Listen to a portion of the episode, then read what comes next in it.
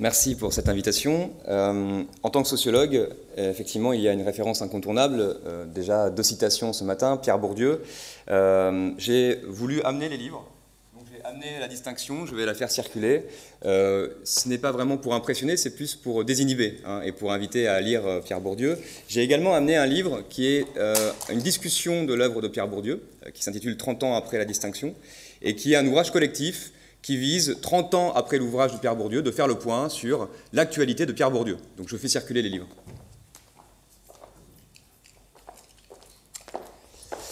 Ma communication euh, se déroulera en trois temps. Je reviendrai d'abord sur la notion de distinction euh, et sa définition en sociologie.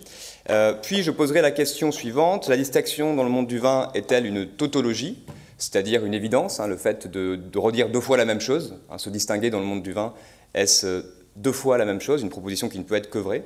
Euh, le troisième temps sera consacré à la question de la distinction normée dans le monde du vin. Est-ce que c'est possible en fait de se distinguer dans le monde du vin, étant donné le poids des hiérarchies traditionnelles, des normes, et étant donné aussi le fait que la distinction est, une pratique qui semble assez euh, finalement routinisée et parfois conformiste? Alors tout d'abord quelques repères hein, de définition sur la notion de distinction. Euh, définition courante de la distinction, euh, quand on regarde les dictionnaires, la distinction fait référence d'abord à l'idée de différence.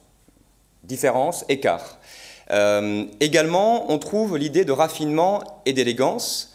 Enfin, nous trouvons la, la, mention d'une condition sociale élevée. Et si on cherche à résumer ces trois éléments, on peut dire que la distinction renvoie à une différence valorisante, signalant ou indiquant un statut social. Plusieurs sociologues ont cherché à développer cette notion, euh, notamment euh, Pierre Bourdieu, mais avant Pierre Bourdieu, je signale deux grands euh, livres de sociologie et d'économie d'ailleurs, Thorstein Veblen, La théorie de la classe de loisirs, qui montre à la fin du XIXe siècle comment la bourgeoisie, par des consommations ostentatoires, c'est son concept, hein, c'est lui qui l'a vraiment inventé, par des consommations ostentatoires vont signifier leur statut social, hein. comment en gros les biens de consommation font signe socialement.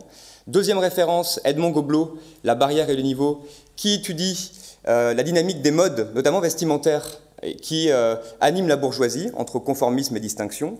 Et enfin, Pierre Bourdieu, la distinction, que je vais présenter euh, en essayant de dégager les enseignements. Alors, pour résumer, les enseignements de la sociologie de Pierre Bourdieu, euh, je vais raisonner en deux temps. Tout d'abord, en expliquant la distinction, selon Pierre Bourdieu et la plupart des sociologues, c'est un mode d'existence sociale.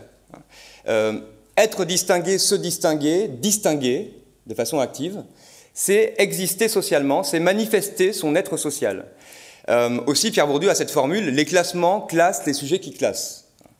Alors, qu'est-ce que ça veut dire? Les classements classent les sujets qui classent. Ça veut dire que lorsque l'on émet des classements, des hiérarchies, lorsqu'on juge positivement ou négativement, on dit quelque chose de soi-même dans l'espace social.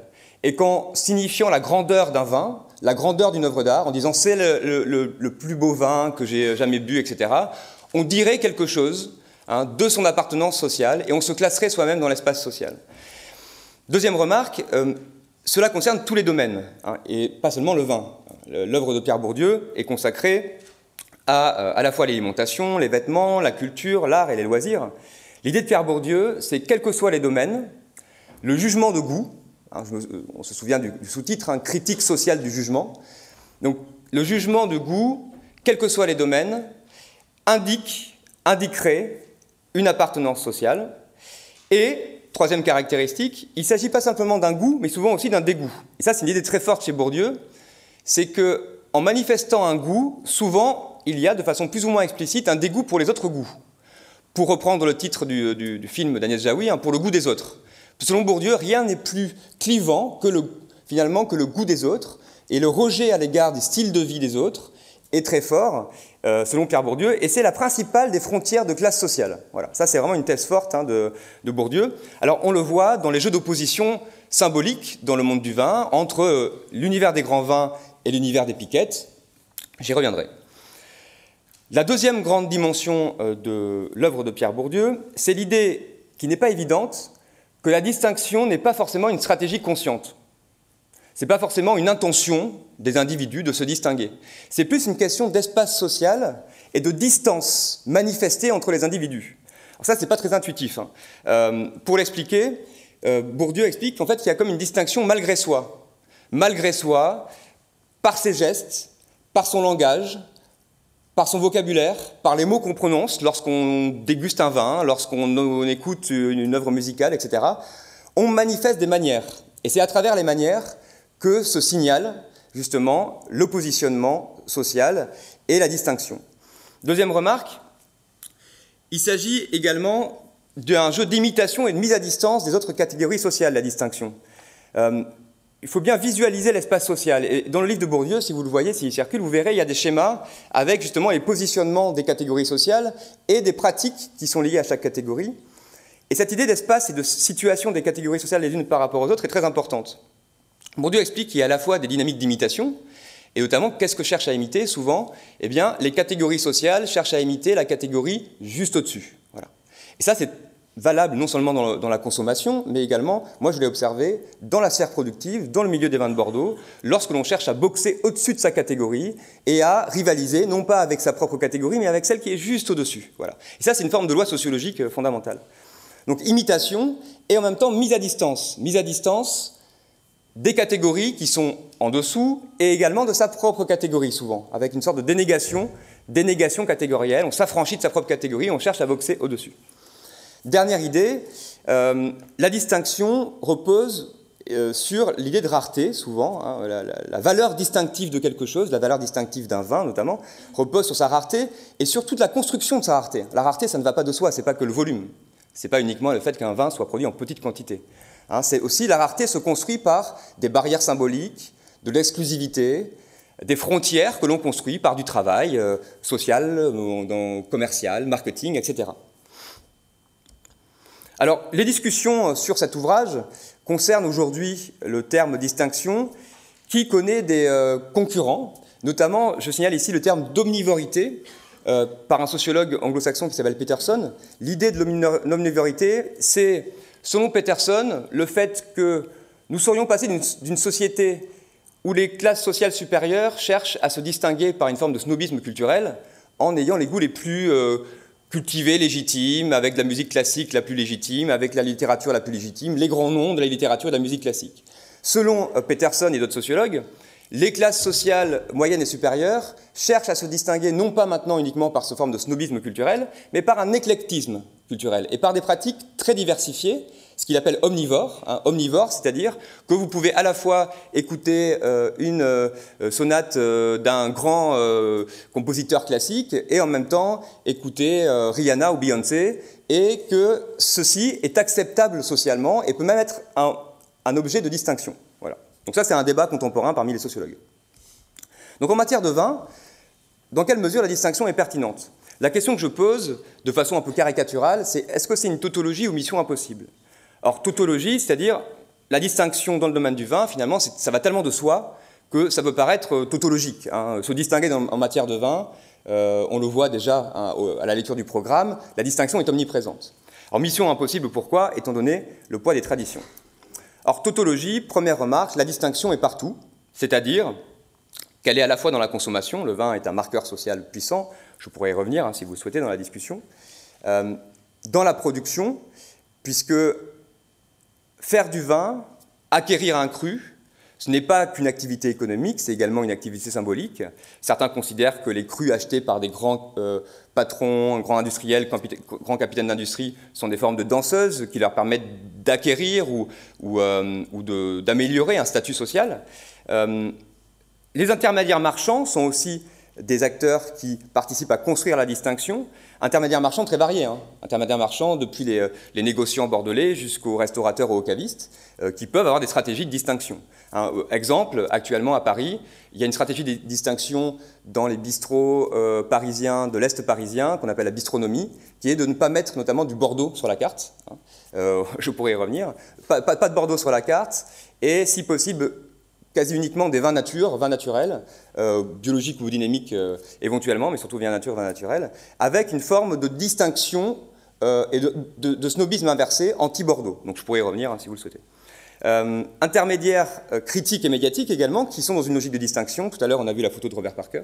effectivement, Robert Parker, donc le critique le plus connu, qui lui-même, pour se faire une place dans le milieu du vin, a dû adopter des comportements distinctifs et ce n'est pas du tout un révolutionnaire qui a tout euh, bouleversé, Robert Parker, hein, c'est plus un équilibriste. Hein, c'est la thèse que j'ai défendue, notamment dans, un livre, Le marché des réputations. Alors, on peut distinguer différents types de distinctions vitivinicoles. Deux grands types de distinctions. Les distinctions allouées, celles qui sont allouées par autrui. Hein, des classements, des récompenses, des prix, etc. La remarque ici, c'est qu'en fait, ça, c'est vraiment quelque chose de très actuel. C'est ce que j'appelle l'ère de l'évaluation. On est comme ça saturé d'évaluation, euh, de concours, de prix, de récompenses, et pas uniquement dans le domaine du vin. C'est un phénomène transversal. Avec la quasi-impossibilité de s'affranchir d'un système de distinction. Si on fait du vin, il est quasi impossible de sortir du jeu de l'évaluation et de la distinction. Deuxième type de distinction, ce que j'ai appelé ici des distinctions revendiquées, c'est le fait que les producteurs vont avoir des, stratégies, plus ou moins explicites, plus ou moins conscientes, productives et commerciales, pour se distinguer. Et il suffit de lire en fait le programme du jour pour voir toutes les dimensions de la distinction, hein, à la fois euh, depuis le terroir euh, jusqu'au label euh, biologique, choix du cépage, étiquette, marque, bref, il y a énormément de, variables. Alors pour aller plus loin, on peut encore distinguer différents types de distinctions, des distinctions individuelles et collectives. Par exemple, dans le domaine du vin, il existe des signatures individuelles de vin, à la fois par des producteurs, mais aussi par des œnologues consultants. Euh, versus des collectifs de production, alors soit le nom du château historique, hein, qui est effectivement un, nom collectif, et des collectifs parfois plus hétérodoxes. Je pense par exemple, j'ai lu un article cette semaine sur euh, ce qui serait le premier vin punk. Alors en fait, c'est euh, un collectif du sud de la France qui s'appelle Collectif Anonyme et qui volontairement abolit la signature, abolit le nom, hein, et, cherche à valoriser avant tout le collectif derrière le vin, avec également un positionnement sur le segment des vins nature. Donc ça, c'est un, exemple un peu extrême, hein, mais qui, montre bien qu'il y a différents types de stratégies. Distinction héritée conquise entre la position établie dans le classement de 1855 et euh, le fait de vouloir euh, conquérir par ses actions une distinction. Évidemment, il y a des distinctions euh, différentes. Troisième distinction, distinction ostentatoire versus discrète. Par exemple, pour la, question du bio, hein, bio ou euh, démarche environnementale, il y a beaucoup de stratégies possibles. Hein. Ah, le fait d'afficher le label, le fait de ne pas l'afficher, le fait de le dire, le fait de ne pas le dire, et dans la façon de le dire, effectivement, il y a aussi pas mal de différences. Enfin, distinction légitime et iconoclaste. Si on valorise le terroir, la tradition, la famille, je pense aux étiquettes que Marguerite Fijac a, diffusées il y a quelques minutes. Évidemment, c'est des étiquettes qui sont, très légitimes, très traditionnelles. Euh, il y a d'autres types d'étiquettes plus iconoclastes, euh, les copains, la fête, le rock. Alors, j'ai pris des exemples ici euh, d'un vigneron qui s'appelle Fabien Jouve, qui, par exemple, a ce type de stratégie de marketing, tu vas plus aux soirées ou you fuck my wine. Euh, qui sont des stratégies évidemment marketing, mais qui sont aussi des stratégies qualitatives. Hein. Derrière, souvent, il y a un rapport avec un positionnement qualitatif des vins. Ceci n'est pas une banane à propos du Beaujolais nouveau. Bad Boy avec un panneau garage et le mouton noir pour Jean-Luc Tunevin. Là, il s'agit de quoi en fait? Euh, Le rouge qui tache, ici, jusqu'à le vin de merde, hein, ça existe effectivement. Euh, alors, le rouge qui tache le vin de merde, euh, Bad Boy et euh, Ceci n'est pas une banane, pourquoi j'ai signalé ces, ces étiquettes-là? Car c'est des cas extrêmes, mais du coup qui permettent d'indiquer quelque chose de la distinction iconoclaste, c'est-à-dire la distinction qui cherche à renverser les valeurs. Voilà. C'est ce qu'on appelle en sociologie le retournement du stigmate. Lorsque vous avez une étiquette négative, un stigmate, vous pouvez le retourner en faire une force. On dit que le Beaujolais a goût de banane, c'est négatif, plus ou moins. Eh bien, on dit ceci n'est pas une banane, c'est du Beaujolais. Euh, je m'appelle Jean-Luc Tunevin, je suis considéré comme le mouton noir de Bordeaux, l'outsider, euh, vin de garage, c'est négatif. Je joue avec ça et j'affiche sur l'étiquette le mouton noir, etc. Donc ça, c'est une, valorisation, une distinction au second degré. Mais attention aux outsiders euh, autodéclarés, à la relativité de la notion d'outsider. Hein. Effectivement, c'est difficile après de distinguer jusqu'où va l'iconoclasme. Et j'en viens donc à ma dernière, dernière idée. Finalement, la distinction vitivinicole, est-ce vraiment possible? Euh, d'abord parce que c'est un univers très normé, euh, fait de conventions et de règles. Dans un vocabulaire sociologique euh, emprunté à Max Weber, on peut dire que les ruptures charismatiques, c'est-à-dire en gros les innovations, notamment Max Weber étudie le, prophète charismatique qui vient rompre l'ordre établi, bien souvent les prophètes doivent respecter les règles traditionnelles et rationnelles légales. Ils ne peuvent pas tout réinventer, en fait. alors, traditionnel, c'est en gros la tradition, ça se faisait comme ça avant, donc on ne peut pas faire n'importe comment. Hein. Rationnel légal, c'est la règle de droit. C'est en AOC, on ne peut pas planter du chardonnay euh, euh, à Bordeaux. par exemple. deuxième idée, c'est le fait que dans le monde du vin, il y a finalement un univers saturé de distinction. C'est-à-dire un univers qui ne cesse de se distinguer. Une distinction cache souvent une autre, et des distinctions en chaîne peuvent se repérer avec un risque de conformisme. J'ai pris quelques exemples sur la revendication d'atypicité, être atypique. Ce mot revient très souvent hein, dans le vocabulaire des vignerons et des producteurs. J'ai pris, alors là c'est vraiment une recherche très rapide, euh, quelques vins qui se disent atypiques, non seulement comme ça dans le discours, mais sur l'étiquette. Anonyme également, anonyme, la distinction discrète, on le voit, euh, l'anonyme, cuvée anonyme, cuvée son nom, etc. Donc il y a euh, la répétition hein, de stratégies de distinction qui peut indiquer une forme de conformisme dans la distinction. Et je reprends la formule que vous avez utilisée tout à l'heure, Madame Fijac, c'est la distinction tutelle la distinction, oui, quand elle est reprise, réimitée et routinisée. Euh, la difficulté, c'est de distinguer la, distinction euh, conformiste de la distinction créative. Euh, notamment les pionniers et les suiveurs. Dans le domaine de l'agriculture biologique et biodynamique, notamment, c'est un vrai sujet. alors pourquoi? Notamment parce qu'on voit des distinctions gigognes. À l'intérieur même d'un univers, comme la biodynamie, il y a beaucoup d'acteurs qui cherchent à valoriser une idée de la biodynamie. Il y a des luttes de territoire hein, à l'intérieur de la biodynamie. Et donc, il y a une pluralité de distinctions à l'intérieur même d'un monde distinctif. En conclusion, ce que je voudrais en fait soutenir comme thèse, c'est l'idée que la distinction vitivinicole n'est finalement ni vraiment une tautologie, ni vraiment une mission impossible, c'est plutôt un équilibrisme. Voilà. Ça, c'est la thèse que j'ai développée euh, dans, mon livre, Le marché des réputations, et qui est en fait une vieille thèse, hein, je ne l'ai pas inventée, ça vient d'Edmond Goblet. Euh, c'est l'idée qu'il faut être souvent original sans être un original dans les univers culturels, artistiques, symboliques. C'est-à-dire original pour exister. Hein, souvenons-nous du mot de Bourdieu, hein, la distinction, c'est exister socialement. Donc original pour exister, pour se faire reconnaître, pour être singulier, mais sans être un original, c'est-à-dire sans être marginalisé, sans être à l'extérieur du monde de production. Euh, donc une formule un peu plus complexe, hein, les seuils que tout le monde ne franchit pas ne servent guère qu'à protéger et préserver cet ensemble de qualités personnelles qu'on appelle la distinction et qui permettent de se mêler sans se confondre. Se mêler sans se confondre. Voilà le principal objectif hein, dans le monde du vin. Et j'en finirai juste avec une, remarque de prudence hein, ou un avertissement. En tant que sociologue, c'est attention au sociologisme de la distinction ou attention au distinctivisme. C'est-à-dire que la distinction n'épuise pas les motifs de l'action humaine. La qualité, le plaisir, la passion, l'amour, l'amitié, la fierté, la loyauté, la convivialité, la santé, l'environnement sont des mots et des valeurs qui reviennent très souvent pour parler du vin. Et les pratiques liées au vin ne se réduisent pas à des stratégies de distinction, même si la distinction a une place très importante dans cet univers.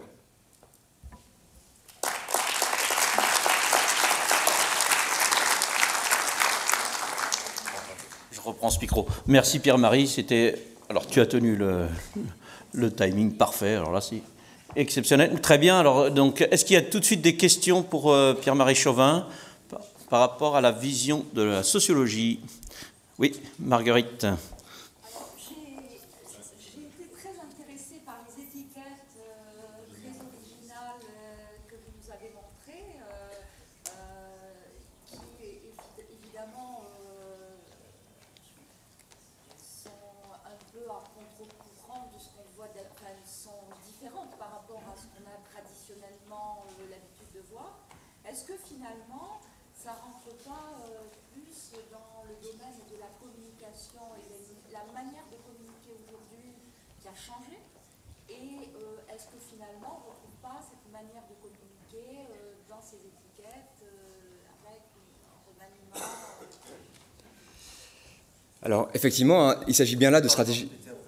Ah, d'accord. Je répète la question? D'accord, pour le public. Euh, donc la question qui m'a été posée, c'est dans quelle mesure euh, il s'agit là de, stratégies de communication qui en fait reflètent l'évolution des modes de communication hein, courantes, euh, avec un langage peut-être aussi plus familier et d'un mode de communication plus direct. Alors oui, il s'agit bien ici d'une façon de décomplexer hein, le rapport au vin, qui emprunte des, souvent des expressions populaires ou avec des clins d'œil culturels. Hein, des clins d'œil culturels. Euh, mais il ne s'agit pas qu'une question de mutation de langage, en fait. C'est aussi faire, faire signe avec des références culturelles. Euh, par exemple, You Fuck My Wine, c'est une référence directe à une réplique hein, d'un film euh, qui est You Fuck My Wife. Hein. donc voilà, c'est quelque chose qui, qui est très justement distingué, puisque ça distingue une communauté qui reconnaît ce signe. J'ai pas mis d'étiquette, mais il y a aussi, peut-être que ça parlera à certains parmi vous, une étiquette euh, qui s'appelle Rage Against the Machine. Donc Rage Against the Machine, c'est un groupe de rock des années 90 qui a été réhabilité par un vigneron qui a appelé son, son vin Rage Against the Machine. Ça fait référence uniquement à ceux qui connaissent ce groupe de rock, mais c'est une façon iconoclaste parce que la musique la plus souvent associée au vin, c'est la musique classique ou le jazz. Et donc quand on met soit du rap, soit du rock sur une étiquette, on veut parler à une autre communauté. Et notamment, ce sont des vignerons généralement plus jeunes hein, qui font ça. Euh, des vignerons plus jeunes. Et donc, Rage Against the Machine, évidemment, c'est à la fois une référence euh, au groupe de rock, mais c'est aussi euh, un moyen de diffuser un discours. C'est notamment le refus de la mécanisation hein, dans la, viticulture. Il y a un autre vin qui s'appelle, je crois, le vin qui rappe, mais RAP. Ça également, c'est exactement le même type de stratégie. Oui, en fait, euh, j'ai deux questions, s'il vous plaît. Euh, la première, c'est sur la couverture euh, de l'ouvrage de Pierre Bourdieu, si vous pouvez la remettre. comme ça, au premier regard, même si je, pense comprendre le sens, on a un peu du mal à, comprendre pourquoi ce choix de ce ripailleur pour un, un, ouvrage sur la distinction. Donc ça, c'est une première question. La deuxième, euh, complètement différente par rapport à ce que vous dites sur euh, l'époque qui est celle d'une ère d'évaluation constante. Est-ce que finalement aujourd'hui, les plus grands vins euh, ne s'extraient pas justement de ces différents classements divers et variés de mérite agricole ou je ne sais quoi, et que c'est pas ça justement qui les distingue, le fait de s'extraire de cette classification surabondante. Merci. Euh, merci pour ces questions. Alors, la première question, alors, je ne sais pas exactement comment a été fait ce choix, hein. je, n'étais pas né en 79, euh, mais euh, ce que je peux dire, c'est qu'ici, en fait, on a une image qui, indique quelque chose d'intéressant, c'est que ce qui est montré, c'est une manière, en fait. C'est une manière de manger. Et en fait, ça, c'est une thèse de Bourdieu, c'est que la distinction ne se loge pas uniquement dans les biens, dans le type de biens que l'on consomme, mais surtout dans la façon dont on s'y rapporte, la façon dont on consomme, la façon dont on tient un verre de vin, la façon dont on boit du vin, la façon dont on en parle. Et c'est ça qui est, indiqué ici. Alors, ce tableau, je crois, s'appelle le gourmet. Et, non pas le ripailleur, justement. Euh, et donc, euh, il y a la question des, justement des manières de faire, des manières qui sont socialement marquées. Euh, c'est ma première réponse. La deuxième question, est-ce que les plus grands crus sont maintenant en train de s'affranchir des classements? Alors, j'ai envie de dire, alors oui et non. Effectivement, là, où je pense que je suis tout à fait d'accord avec vous, c'est le fait de se considérer comme hors classe, au-delà du vin, c'est la stratégie la plus ultime de distinction. Et certains vins sont considérés comme hors classe, hein, notamment Pétrus. Euh, ensuite, dans le monde du vin, il y a quand même quelque chose qui est très, très fort, notamment à Bordeaux, c'est le poids du classement 1855 dans la, dans la construction des réputations historiques. Et que ça crée une forme d'inertie des réputations et des statuts. Et si on a une position dans le classement, il va falloir vraiment faire euh, du mauvais vin pour que son statut, chute. Hein. Donc il y a une forme d'inertie qui est forte.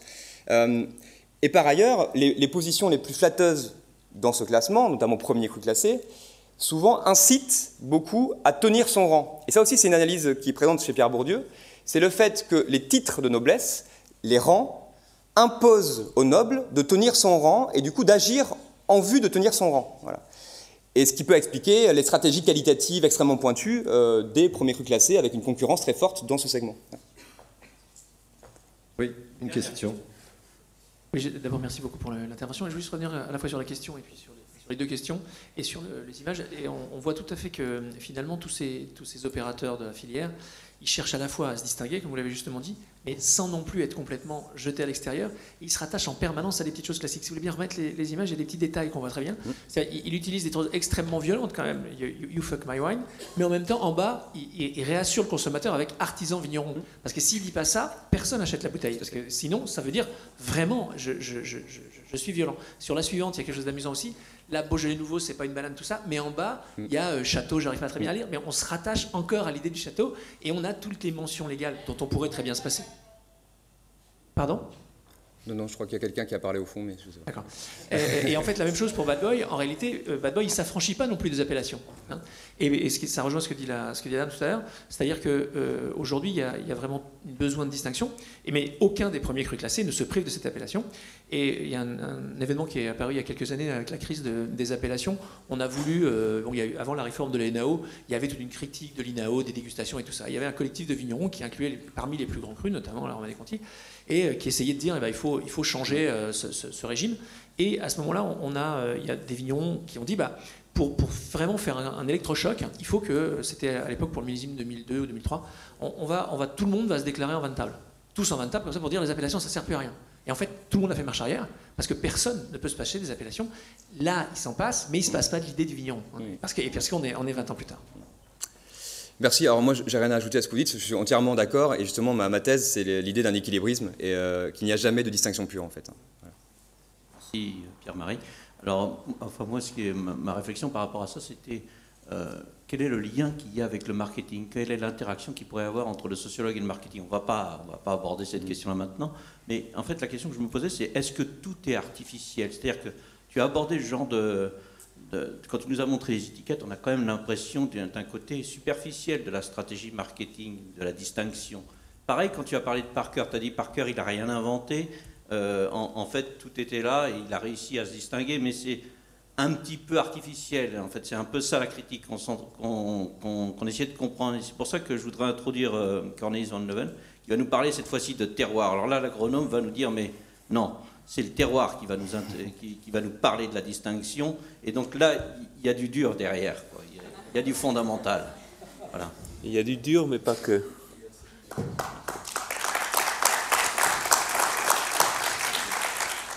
Les agronomes ne sont pas forcément des purs et durs.